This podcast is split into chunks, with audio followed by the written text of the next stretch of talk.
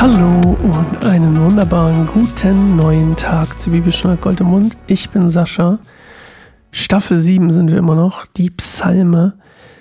Psalm 29. Und damit wollen wir heute loslegen. Und ja, ich freue mich total darauf, mit den mit dir zu lesen. Es ist ein sehr, sehr schöner Psalm. Sehr ähm, wieder in dem Thema der, der Natur und der, ähm, der, der Bilder der Natur, also ähm, Bildnisse, nee, wie sagt man das denn?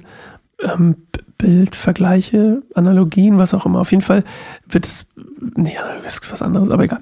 Also, David benutzt hier auf jeden Fall ähm, Bilder aus der Natur und ähm, ist hier Zeuge. Psalme und Zeuge. Oh Mann, man ist richtig Knoten heute im Kopf. Aber ich ziehe durch, ich ziehe durch. Also ihr müsst jetzt noch, mein Knoten löst sich, diese Folge hat wahrscheinlich einen Knoten und morgen hat auch noch mal einen Knoten, weil ich nehme die in einem, in einem Rutsch auf, aber wir schaffen das zusammen. Deswegen lasst uns einfach ein bisschen still werden. Das hilft uns bestimmt allen, vor allem mir und dir. Und wir hören uns in einer Minute zu Psalm 29 und ich hoffe, ich werde ihn gut lesen. Okay, bis gleich.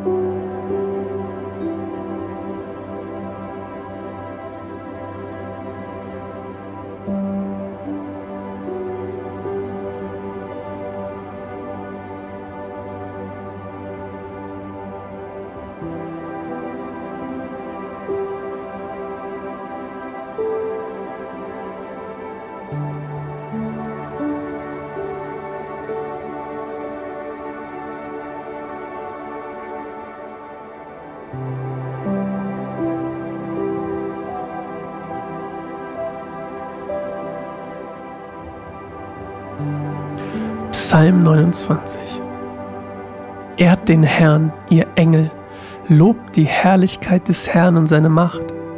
Ehrt den herrlichen Namen des Herrn, betet den Herrn an in seinem heiligen Glanz. Die Stimme des Herrn erschallt über dem Meer. Der Gott der Herrlichkeit lässt den Donner grollen. Er ist der Herr über die Weite des Meeres. Die Stimme des Herrn ist gewaltig, die Stimme des Herrn ist voll Majestät. Die Stimme des Herrn spaltet die Zedern, der Herr zersplittert die Zedern des Libanon. Er lässt die Berge des Libanon hüpfen wie ein Kalb und den Berg Hermon springen wie ein junger Stier.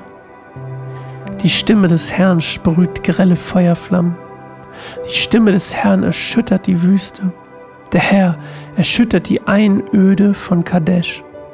Die Stimme des Herrn lässt Eichen tanzen und entblättert die Wälder. Ehre dem Herrn, rufen alle in seinem Tempel. Der Herr herrscht über die Wasserfluten. Der Herr regiert auf immer und ewig als König. Der Herr gibt seinem Volk Kraft und schenkt ihm Frieden. Ja, und jetzt weißt du wahrscheinlich auch, was ich meinte mit diesen Bildern.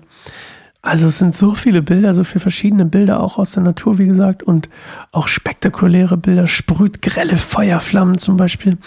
Tempel hier übrigens wieder das gleiche wie beim letzten Mal, ist natürlich nicht der Tempel von Salomo gemeint, sondern einfach nur wahrscheinlich die Stiftshütte oder diese Festung, in der die Bundeslade aufbewahrt wurde. Und ähm, ja, ich, es geht hier um die Stimme des Herrn. Übrigens, wenn du mitgezählt hast, siebenmal wurde die Stimme des Herrn erwähnt. Das heißt, dass sie quasi die sieben ist ja die Zahl der Vollkommenheit, dass die Zahl, die Stimme des Herrn ist vollkommen.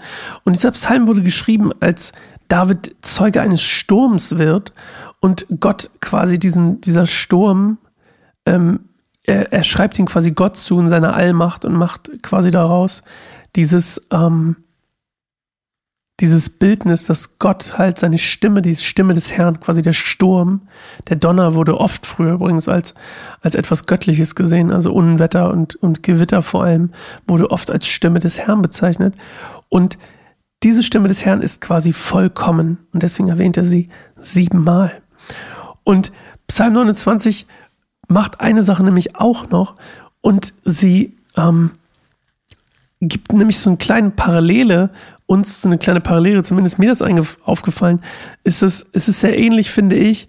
Äh, ne, auf der einen Seite hier wird quasi Gottes Macht durch den Sturm beschrieben und Jesus, der den Sturm stillt, macht ja quasi, hat Macht über den Sturm. Das fand ich ein super interessanter Gedanke irgendwie, der mir hängen geblieben ist.